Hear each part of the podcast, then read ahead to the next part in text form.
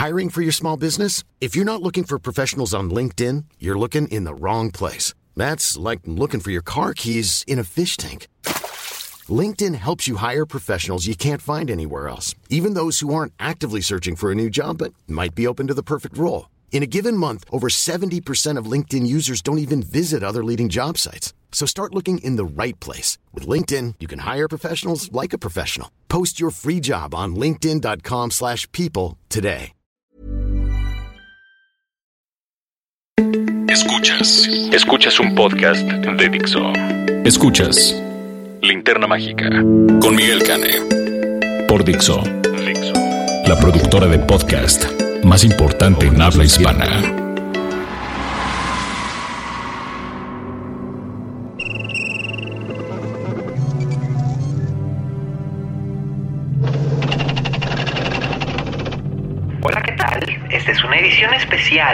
Linterna Mágica. Yo soy su monstruo estrella, arroba alias Cane en todas las redes sociales.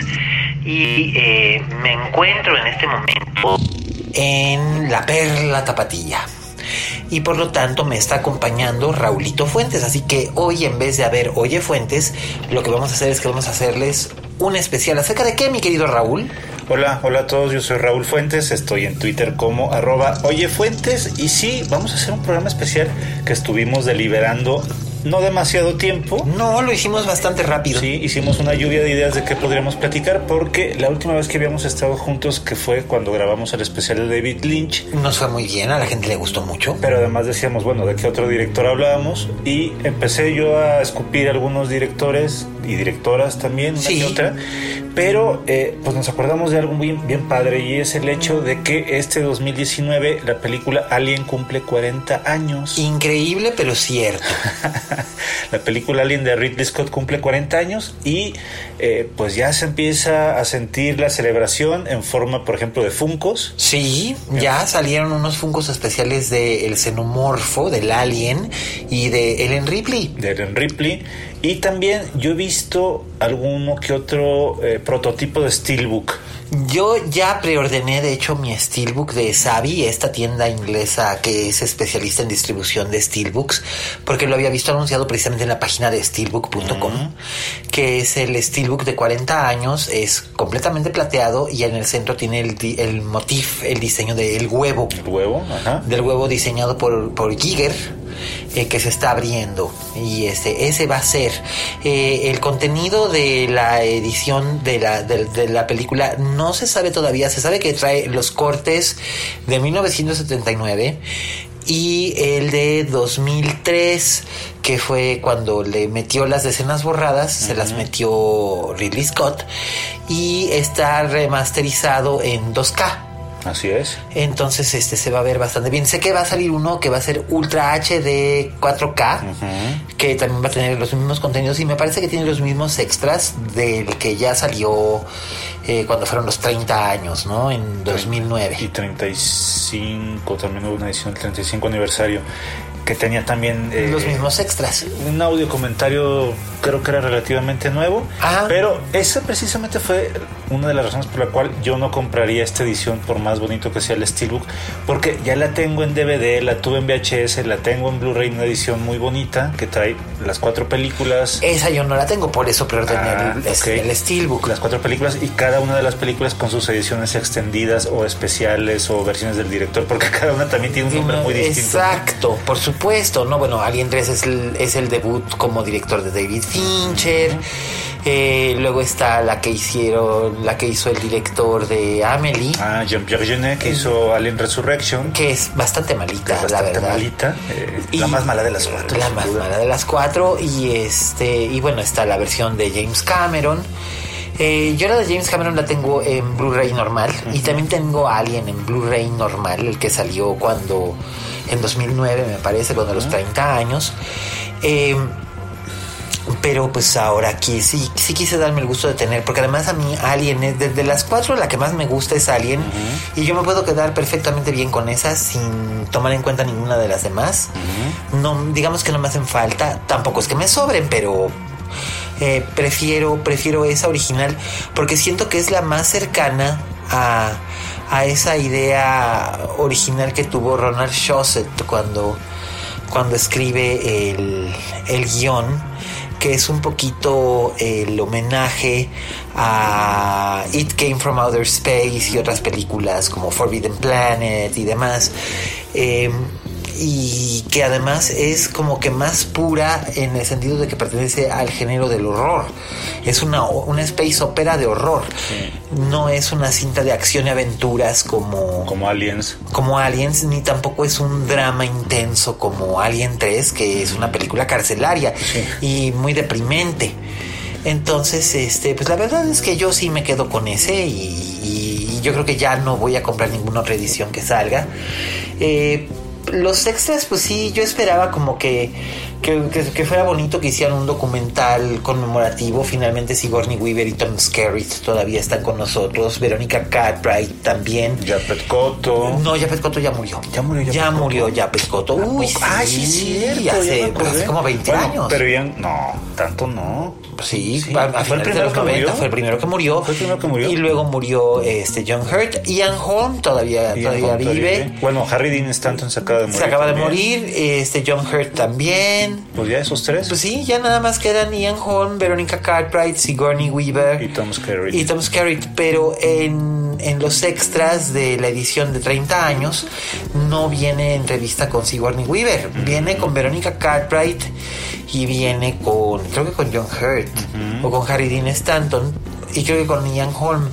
Pero Sigourney Weaver no ha dado una entrevista de profundis sobre esta película, yo creo que hace fácil 20 años. Órale. Oye, ¿qué te parece si en vez de empezar a soltar los datos ñoños que los tenemos, Sí. pero aquí en la cabeza no tenemos un guion, no tenemos, No, no, no. porque no hace falta, eh, una sinopsis para aquellas personas que nunca han visto Alien, una de las pocas personas que nos está Sí. escuchando que nunca ha visto Alien, ¿de qué se trata?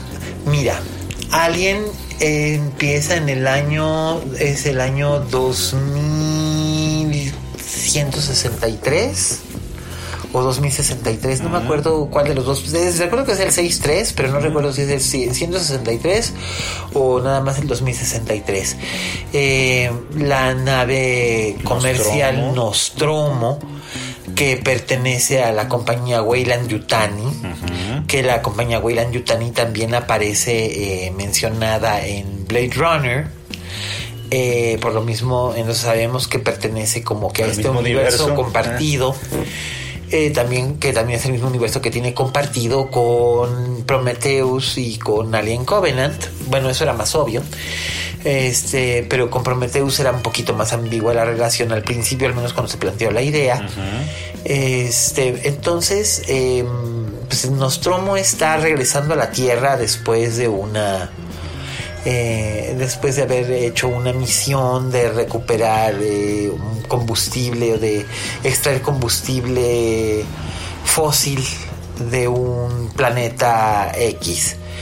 Y pues ya están eh, digamos que relajados en suspensión animada los miembros de la tripulación que son a saber el capitán Dallas eh, El teniente Ripley. la teniente Ripley, el- la primer oficial eh, Lambert, el eh, copiloto que es este Ian Holmes, Ash.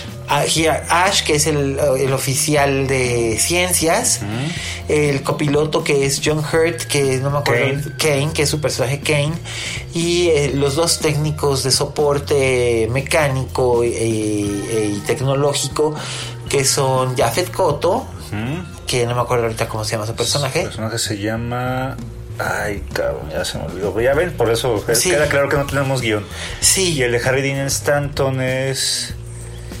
Ay, qué mal que no nos acordemos de- de, los dos personajes. Bueno, y además, pues está Jones, el gato Jones. Exacto, que es la mascota de la, de la nave. Bueno, en realidad es la mascota de, de Ripley, pero es la mascota de la nave. Y este, y un pasajero más. Un pasajero más, que es Pero- el octavo pasajero. El octavo pasajero, que ese fue el título que ostentó en, en español la película. Ahora bien, ¿cómo llega este octavo pasajero a la nave? Eh, cuando la nave está acercándose a la Tierra, es desviada ah, para atender una llamada de auxilio proveniente de un planetoide que aparentemente es un planetoide fantasma, está completamente desierto, y ahí los eh, tripulantes encuentran un, em, ¿cómo se llama? Un, pues lo que llaman el space jockey, ¿no? Eh, una especie como de conductor, de viajero, de piloto que está petrificado, que parece como un elefante. Que está gigantesco además. Sí. Eh. Y está congelado en el, en el lugar donde lo encuentran. Y dentro de su nave eh, encuentran una cámara llena de huevos. Y de esos huevos surgen pequeños parásitos que parecen como alacranes, una mezcla entre pulpo, mantarraya y alacrán. Y cuando esos eh, organismos se conectan con un organismo huésped, que sería más bien un organismo anfitrión, que sería un, ser humano o un animal de sangre caliente, eh, lo que consiguen es eh, reproducirse y convertirse en xenomorfos. Eh, que un poco del origen de eso lo vimos justo ahora en Alien Covenant. Em, la compañía envía a estos tripulantes a, efectuar este encuentro con el, con el en este planetoide. La llamada de auxilio es falsa y lo que ocurre, eh, sin spoilear mucho, es que uno de los tripulantes es em, infectado por esta criatura y al llevarlo al interior de la nave lo que están haciendo es llevar a un xenomorfo escondido. Así es. Que sale de una manera muy espectacular, muy legendaria en el eh. es una escena icónica. Y ese xenomorfo, conforme va creciendo, se convierte en una criatura que es completamente letal, que es una máquina de matar. Que además su sangre es ácido. Así es. Y su cuerpo es una especie como de armadura. O sea, son criaturas muy resistentes que además si tomamos en cuenta que corren como, como corredor keniano, literal, bueno, literalmente quien interpretaba al personaje del, del xenomorfo era un corredor keniano. ¿Así con todo y su traje pesado? Sí, sí. Era un, un atleta keniano que, que hacía ese papel. O sea, no tenía diálogos, pero era el que usaba la, pero tenía la agilidad y la habilidad por supuesto, para moverse. para moverse. Y, y, esto pues deviene, por supuesto, en la debacle que los siete tripulantes y Mr. Jones el gato encuentran, sobre todo cuando van descubriendo los verdaderos motivos que tenía la Weyland Yutani para mandarlos en busca de esta nave accidentada. Pues sí, eh, pues la verdad es que es una película legendaria que, a ver, haciendo como, como recuerdo, yo la vi más o menos por ahí de 1992 cuando se iba a estrenar la tercera, de la cual se le hizo muchísima publicidad, la Fox le hizo muchísima publicidad, porque más se vendía como la, la, película que cerraba eh, la, trilogía, ¿no? Eh, y yo más o menos ya había, oh, también hay que recordar que eran épocas pre-internet, entonces enterarte de este tipo Tenías de... Tenías que leer revistas como Cine Fantastique, Fangoria, Starlog. Starlog era una gran revista de ciencia ficción eh, y habían entrevistas ¿no? con Sigourney Weaver por la película y este director novel llamado David Fincher que venía de los videos de Madonna, etcétera. Y Sigourney Weaver dio entrevistas con todo mundo, Cine Premier, Cine Movie Line, Cine Fantastique, hasta con Vanity Fair.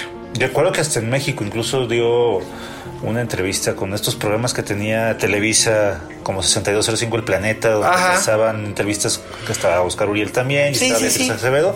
Bueno, eh, pues a mí me llamó mucho la atención, pude conseguir en VHS tanto Aliens como Alien. Y pues a pesar de que yo sabía que Sigourney Weaver aparecía en las tres películas, no estaba digamos preparado para, para ver esta historia que, fíjate, incluso la, puse hace poquito a, mis alumnos de, guion y estaban fascinados por cómo hay una narración de unos, ¿qué te gusta? Unos 15, 20 minutos en los que no hay un solo diálogo, hay una descripción del espacio, hay una descripción de la nave.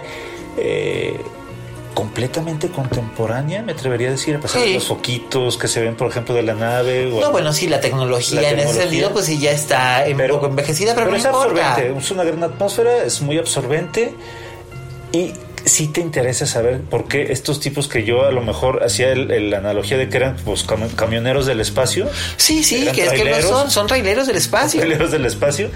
Se enfrentaban a esta situación imposible y eh, pues ya verán que pues no salen muy bien librados de ella. Pero ahorita que mencionabas lo de los traileros del espacio, eso es algo que además mencionó en su momento este...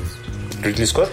Sí, porque de hecho él decía que básicamente eh, eh, los personajes de Japheth Koto, Harry Dean Stanton, John Hurt son traileros del espacio, camioneros del espacio. por otro lado, Lambert es como un personaje que es muy femenino y al mismo tiempo es eh, todo lo anti femenino que puede haber, ¿no? O sea, aunque es bonita, en ese momento Verónica Cartwright era más bonita que Sigourney Weaver, que era todavía muy joven. Bueno, más o menos, pero era como que esta, esta muchacha femenina que incluso en el libro se describe como más que como una soñadora, como el objeto de otras personas que sueñan con ella. A ver, pero ese libro no es novela. Sí, el de Alan Dean Foster, que es una novelación de... La novelización, sí. Sí, es la novelización, que, eh, bueno, a ustedes les llamará mucho la atención. Eh, en la época en la que no existía el home video como tal, o al menos no de un modo tan extendido, eh, los estudios cinematográficos contrataban a algún escritor de género, eh, ciencia ficción, horror, misterio, bla, bla. incluso hasta Daniel Steele hizo en, su momento alguna novelización. Novelización, sí. Y en este caso, Alan Dean Foster, un celebrado escritor de ciencia ficción que no había logrado todavía eh, convertirse en esta gran estrella como qué sé yo, Ray Bradbury o Isaac Asimov o quien sea, eh, él acepta la misión pagada de escribir una versión novelada del guion de Ronald Shusett. Y entonces eh, la, la, entonces la novelización era como lo que tenían los espectadores para poder revivir la experiencia. Y para sacar nuevas historias. Así es. Eh. Y este, y en, de este modo, eh, Scott como que iba haciendo su casteo teniendo un personaje arquetípico en mente.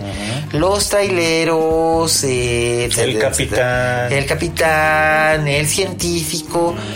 Pero había un personaje que era Ripley, que eh, Sigourney Weaver en ese entonces eh, solamente había hecho algo de televisión, había hecho muchos comerciales. Tenía un camión Anijol. Tenía un camión Anijol que de hecho tenía una escena un poquito más completa, pero que acabó en el cutting floor, que años después ella diría fue la mejor lección de humildad que recibí en mi vida. Sí, sí. Em, eh, ella va y audiciona en Londres en los estudios Pinewood para Ridley Scott ella va a leer para el personaje de Lambert, pero ya habían casteado eh, a Verónica Cartwright, sin embargo la directora de casting insistió en que Ridley tenía que ver a esta muchacha, ¿no? Porque tenía una presencia tan incandescente y daba la imagen de ser alguien que, aunque femenino y vulnerable, incluso eh, casi frágil, puede tener una fuerza Sí, una gallardía y una valentía totales. Y que, y que o sea, a la vez en pantalla y por supuesto, no queda, no queda menor duda de que todo eso eh, sí, lo, sí lo proyecta. Sí, Weaver. Pero es muy curioso porque Scott dice, no me acuerdo si es en este, en hay dos, él graba dos comentarios, uno para la versión de 1979 y otro para la versión de 2003 de la película. No me acuerdo en cuál de los dos él dice que originalmente pues el personaje estaba escrito como un hombre, pero la, directora de casting insistió tanto que dice, bueno, a ver, lee, léeme este personaje, que solamente se llamaba Ripley. En realidad el nombre de Ellen Ripley se le pone, creo que hasta la segunda película. Eh, entonces le da le da a leer este el personaje y ella dice, pero ese es un hombre. Y dice, pero ¿cómo lo harías tú? Entonces le dio una lectura tan específica y tan sui generis y tan controlada a Ripley, que diga, em, Sigourney Weaver a Ridley Scott, que este tuvo una visión que él la describe como ¿cómo sería Jacqueline Kennedy en el espacio? ok. Sería Ripley. Está padre. Al menos en la primera película, de hecho es así, o sea, ella es diplomática, ella es elegante, ella es culta, ella es refinada, opuesta al, al, resto de la tripulación, probablemente con la excepción de, de eh, del oficial de ciencias y del capitán Dallas, con el que originalmente iba a tener una relación sentimental, pero después Scott decidió arrancar del libreto toda referencia Ah, a eso. Eso me gusta mucho, eh, que no hay, digamos, como un antecedente de los personajes porque no es necesario. No, no es Y absolutamente eso- necesario. Eso es increíble verlo, sobre todo en, en- en muchas películas que vemos actualmente donde se nos da pistas sobre cómo eran los personajes, así como para, para entender, o que con uno o dos diálogos sepas exactamente cómo es el personaje. Aquí me gusta que todo, todo se va develando poco a poco, como si fuera una especie de matrusca, ya sabes. Sí, sí, sí, la- pero, pero esa, esa es la idea también que tenía Scott eh, cuando él lee el guion. Él reescribe muchas cosas con Ronald Shosett. Su idea era hacer como una especie de novela gótica en el espacio.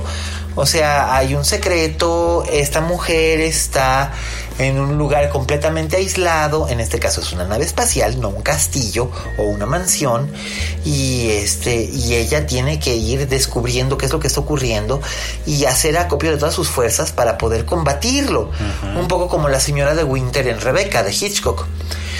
Em, aquí lo que viene, lo que viene más o menos a ocurrir es que eh, Ripley no ha sido nunca, digamos, em, objeto de, de esta clase de situaciones, ¿no? Ella viene más bien de la vía diplomática, eh, su, eh, su grado militar es como oficial, eh, ella está más bien como a cargo de las relaciones públicas entre la empresa y el resto de la nave y está en una posición de poder que incluso los personajes masculinos y también la propia Lambert resienten. Sí, sí, sí, sí. Eh. Hay una escena que sí da cuenta de eso cuando ella le cierra la puerta a varios de los integrantes y no pueden entrar porque tienen que ponerse en cuarentena. Ajá. ¿Te acuerdas? Y todo el mundo se vuelve como loco de que no puedes hacer esto, es, es de nuestro equipo. No me importa. Y precisamente por desafiar El protocolo. ese protocolo es que las cosas se complican. Eh, Sigourney Weaver en ese entonces tenía 28 años, iba a cumplir 29. Era una una mujer que venía precisamente de ese tipo de background, de un background de privilegio. Ella estudió en, en la Escuela de Arte Dramático de Yale, igual que Meryl Streep, y siempre se llevaron mal, según se reporta. ok. Nunca fueron, fueron compañeras, pero jamás fueron amigas. Y de hecho, en la vida real no se hablan. Eh, digo, yo no la culparía, ¿verdad? Pero bueno. este. Y pues eh, Ripley se va convirtiendo como que en esta figura indispensable dentro de la historia, ¿no? es, es la protagonista central, pero en lugar de... Es un poco como Jamie Lee Curtis en, Oye, pero me en gusta. Halloween, ¿no? Yo diría que no. A ver, ahí sí quiero diferir porque si tú nunca has visto Alien y no tienes, digamos, como toda la. El background. El background. Eh, Ripley es, un, es una protagonista que hasta, hasta mucho después del metraje descubrimos como tal. Y cuando estamos viendo Halloween ya sabemos que Lori es la protagonista. Sí, pero Hay una me- diferencia importante. Hay una diferencia importante, pero las dos son mujeres astutas e inteligentes. Yo creo que no. Bueno, Ripley es más astuta y más inteligente que Lori Lo- porque Lori es una adolescente. Porque Lori es, es heroína a pesar de ella misma. Sí, Lori es O sea, una reina coronada a la fuerza. Sí, y, y Ripley no. No, Ripley, Ripley es. Lori es una reina coronada a la fuerza. Ripley es un caballero. Sí. Ripley es un caballero Sí. mujer y además su femineidad no se ve comprometida en ningún momento, no se ve sexualizada salvo en, en esa secuencia cerca Sí. del clímax, pero era como que algo necesario. Sí, claro, pues está cambiando el traje. Se está cambiando de traje, pero no está sexualizada de ninguna forma y además eh, es la segunda al mando, o sea, su palabra es ley y este es muy valerosa y aunque tiene sentimientos por miembros de la tripulación, amistad, compasión, incluso hasta solidaridad femenina con Lambert que la resiente. Sí. Eh, no se llevan muy bien que digamos. No se llevan muy bien que digamos, pero no es por Ripley. Ripley, digamos que es eh, compasiva y sensata. Y cuando se encuentra en esta situación, hace lo que tiene que hacer. E incluso su compasión la lleva a un momento clave que es el rescate de Mr. Jones. Eh, que es gracias a esa escena que nunca, nunca olvidaré la película. Bueno, de hecho, nunca olvidaré la primera vez que la vi. ¿Tú qué edad tenías? Como 14, 13 o Como 14. 14 la viste en video. La vi en video, la vi en VHS. Yo tenía 7 y la vi en el cine. Y yo conozco esa anécdota Tú que vas a conoces esa anécdota, no te- sí. no podemos dejar este no, pues no se puede dejar sin contarla, ¿no? La primera vez que Miguel Cané dijo una palabrota. Eh, yo tenía, tengo, tengo todavía unos primos a los que mucho quiero, eh, Jaime y Paloma, que, bueno, pues ahora ya son muy adultos, ¿no? De hecho, ya, ya son abuelos. Ok. Me estoy hablando de lo- 1981, casi 40 años. De en aquel entonces, este, pues Paloma debe haber tenido como 21 o 22 años y Jaime debe haber tenido como 23 o 24, que eran unos muchachos universitarios de aquel entonces. Él ya a punto de graduarse casi casi, pero este pero pues bueno, para un niño pues eran como chavos, ¿no? Claro. Y hoy en día, pues hoy los veo y que ya son prácticamente abuelos, ya son, ya son abuelos, ya son prácticamente gente mayor. Eh, Jaime debe de este, Jaime creo que cumple 60 este año.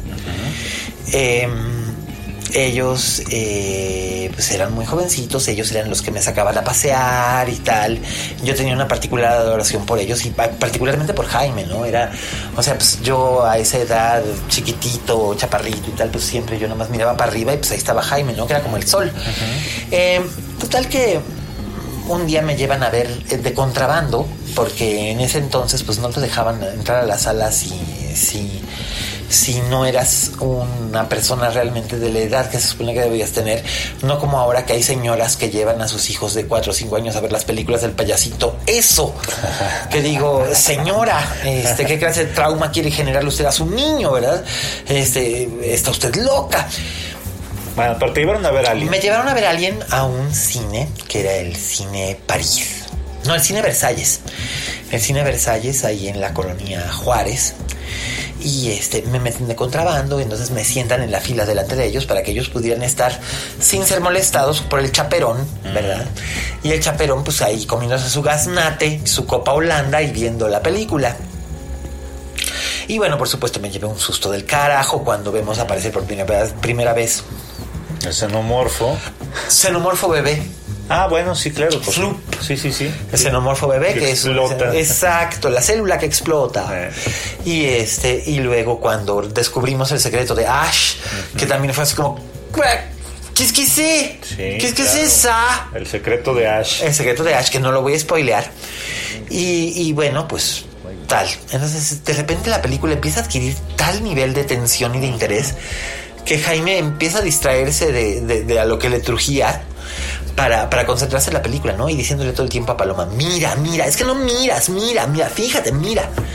Y entonces le dice, este, y entonces dice, y ahora, ahora va a arruinarlo todo regresándose por el pinche gato.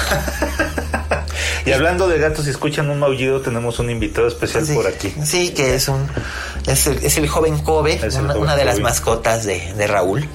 Entonces, eh, lo que ocurre es que pues, ya yo, pues, cuando tienes esa edad, lo, lo absorbes todo, ¿no? Total que al día siguiente, en una comida familiar, le digo a una de mis tías que tenía gatos, le digo, oye tía, ¿y dónde está tu pinche gato? y bueno, mi mamá así como que, ¿qué Abrió los dijiste? Dice, ¿pero qué dijiste? Y yo, ¿qué? ¿Qué, acabas de decir? Pinche gato. Pero tú de dónde oíste eso? Y en, en, en esa mesa estaban Jaime y Paloma, ¿no? Y yo le digo, pues se lo dijo ayer Jaime en el cine. Y bueno, Jaime y Paloma queriendo meterse debajo de la mesa a cuatro patas, ¿verdad? Y este, y, y dice mi mamá, niño malo y mentiroso, eso no es cierto. Y le digo, no, sí, de verdad. Este, lo dijo Jaime ayer que me llevaron a ver a alguien en el octavo pasajero.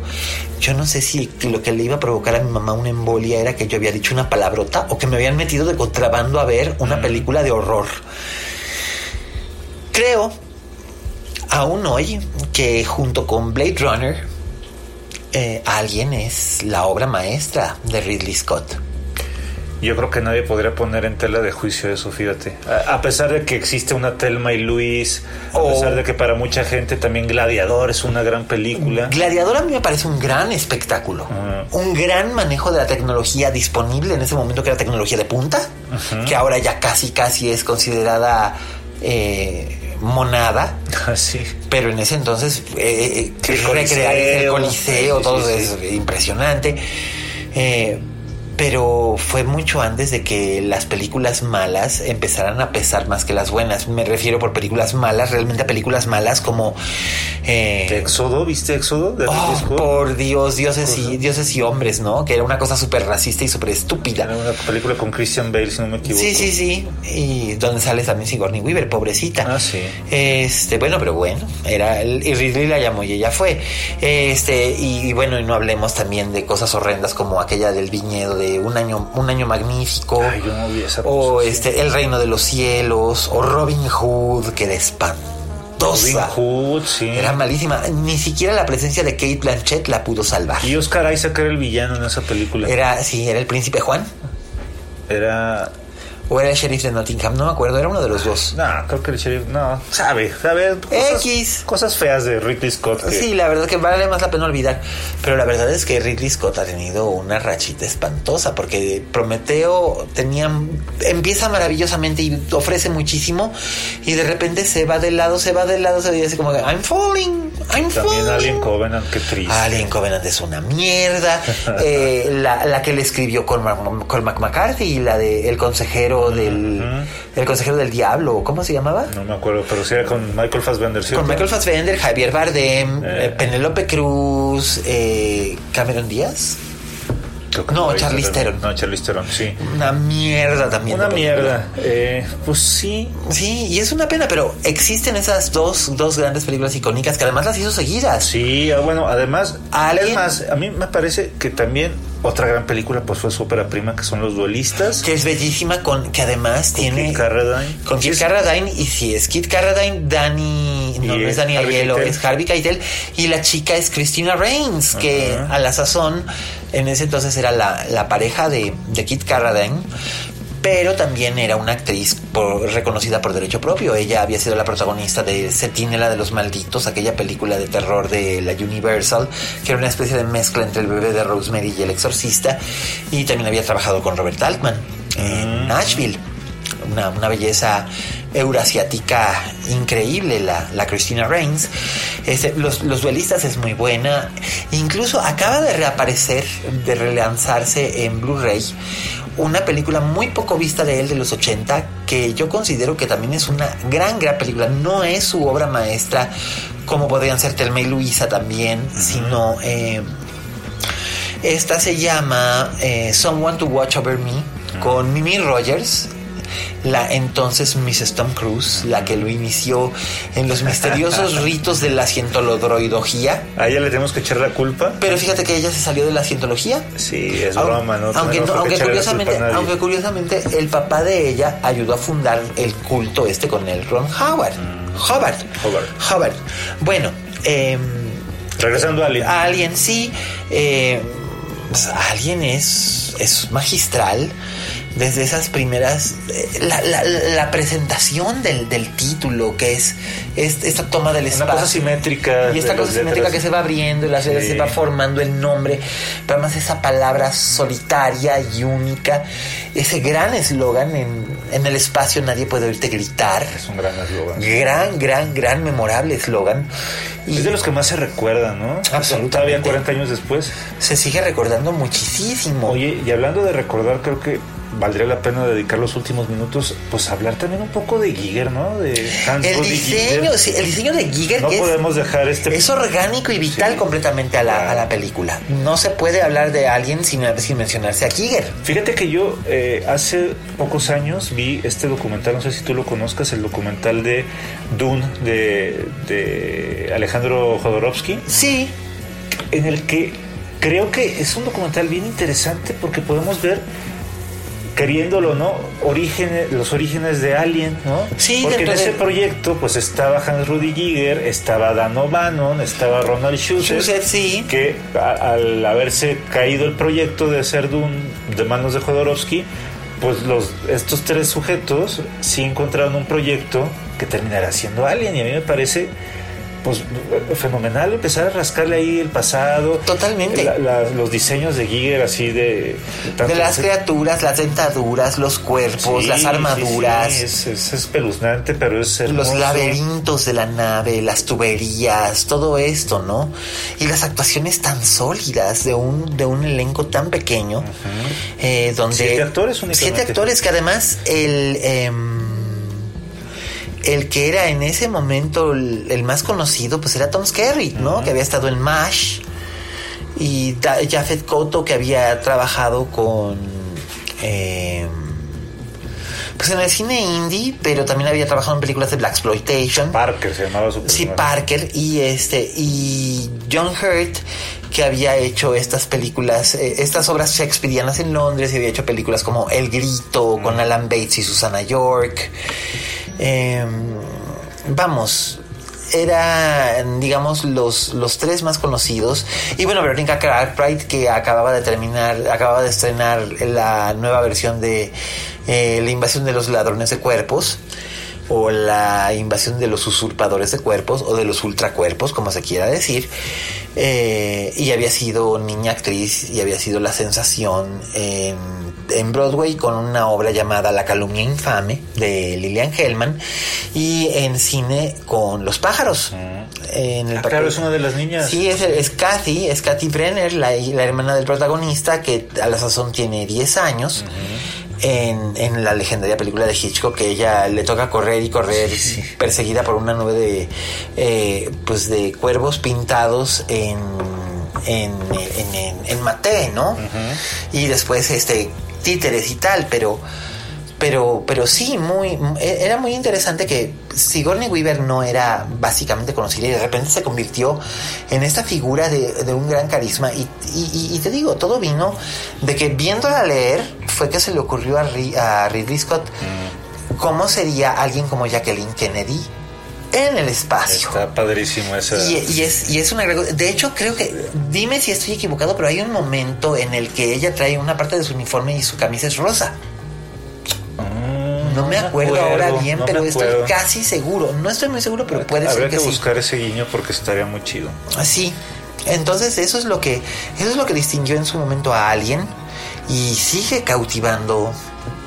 Cautivando gente. eh, es como una sinfonía. Sí, fíjate que yo recuerdo mucho las palabras de mi maestra de español cuando se refería, ella, ella nos daba literatura, ella era una gran Sí. lectora, bueno es, creo que todavía sigue viva, y nos daba la definición de lo que era un clásico, ¿no? Y ella siempre decía que lo clásico era, como su nombre lo indica, algo que tiene la suficiente clase para perdurar en el tiempo. Así es. Entonces, volviendo a ver a Alien, que la vi pedazos hace menos de un mes, es que sí es un clásico, es que tú lo ves y aunque ya sepas todo lo que va a pasar, estos, estos pasajes, laberintos que nos da eh, Ridley Scott, el movimiento de cámara, la narrativa. El juego de luces y sombras, porque mucho de la película ocurre en la oscuridad. La no tensión. solo porque está en el espacio. Toda la atención que se maneja en los últimos 15 minutos, que también son excepcionales. Que no te dejan respirar. no, te, no te dejan respirar. Y ese final que es literalmente inolvidable. Eh, Tiene muchos momentos inolvidables. Bueno, la explosión creo que queda claro que es como el momento más. Pues sí, por supuesto, ¿no? Y, y- y- y esta alarma y el de ahí va por el gato. O, cuando se le aparece, por ejemplo, tener el personaje de Harry Dean Stanton, pero que todo está contado bajo el punto de vista del gato Jones, ¿te acuerdas? Ajá, que de hecho, que de hecho es algo muy similar a una toma que hace John Carpenter en Halloween. Que eh, no es el punto de vista de nadie cuando vemos a Michael Myers matar a una de sus víctimas y lo hace igual, pegado contra una pared. Lo hace pegado contra una pared y lo vemos todo como entre siluetas y a contraluz Sí. que eso es lo que, que eso es lo que básicamente hace Scott con ese encuentro, ¿no? Entre entre Kane y este no, no es Kane, es eh, bueno, el personaje de Harry Dean Stanton y la criatura, ¿no? este corredor keniano eh, vestido con con todos los elementos, ¿no? Pues sí. 40 años. Y sobra además decir que la recomendamos ampliamente. Absolutamente. Sí, esta sí es una película de cinco estrellas, ¿no? Ah, pero, pero, pero por supuesto es una verdadera obra maestra de la última mitad del siglo XX. Eh, y además ahora que cumple 40 años va a volver a estar eh, disponible en una edición que promete algo un poquito mejor de lo que ya vimos. Eh, yo espero que así sea, porque esta película se lo merece. Y por último, a ver, la última pregunta en comodilla. Eh, ¿Qué versión prefieres? Pues prefiero la del 79 porque es la que vi en el 81. Eh, la del 2003 me parece como que más prolija, más... Me pasa con esa versión del 2003 que finalmente eh, como que fue recibida con un aire de indiferencia, la gente sigue prefiriendo la del 79, igual que mucha gente sigue prefiriendo la primera versión de... ¿De, ¿De Exorcista? No, de Blade Runner. Ah, de Blade Que tuvo tantas versiones y cortes. Pero, la versión narrada. Sí, hay mucha gente que yo conozco que la vio por primera vez, que esa es con la que se queda.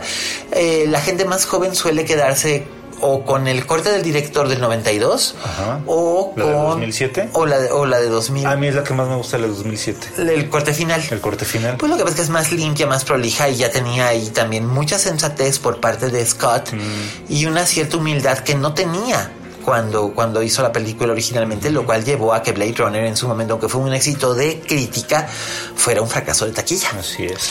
Y sin embargo, pues ahí están las dos grandes, monumentales, espléndidos eh,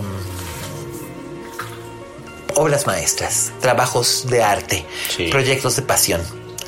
Y pues bueno, Raulín, ha sido maravilloso estar contigo esta, esta velada hablando acerca de nuestra, una de nuestras películas Totem, sin Sí, lugar a dudas. sí, sin duda.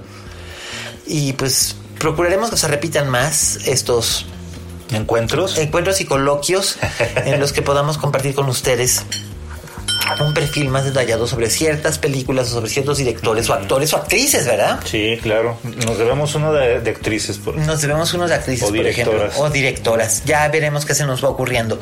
Pero pues por lo pronto que viva Sigourney Weaver y que nos siga durando mucho tiempo más. Sí, y pues si nunca han visto a alguien, híjole, véanla. Aprovechen que cumple 40 años. Sí, porque Yo la verdad es que los envidio, porque además no se le notan los 40 años, ¿eh? Creo- creo que Salvo ciertos detallitos de, de producción. Si no me equivoco, va a estar en el cine.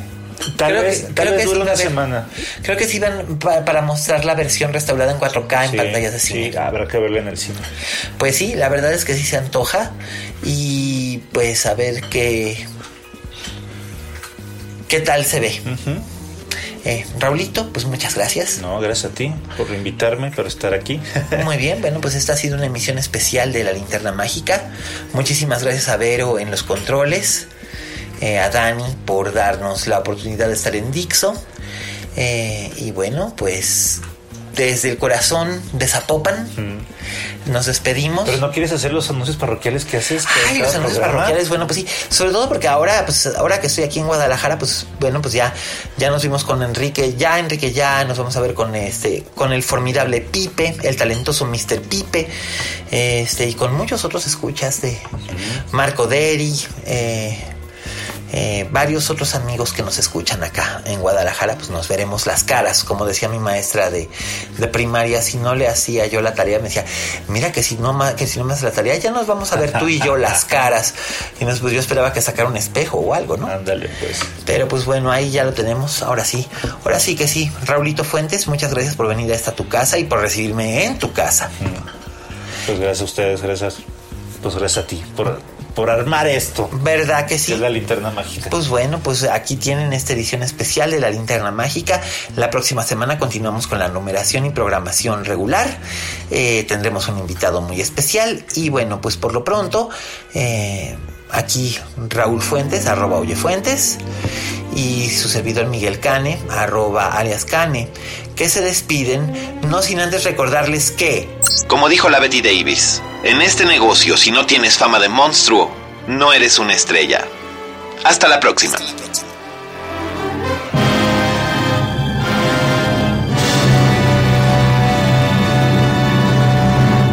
Dixo presentó Linterna Mágica con Miguel Cane.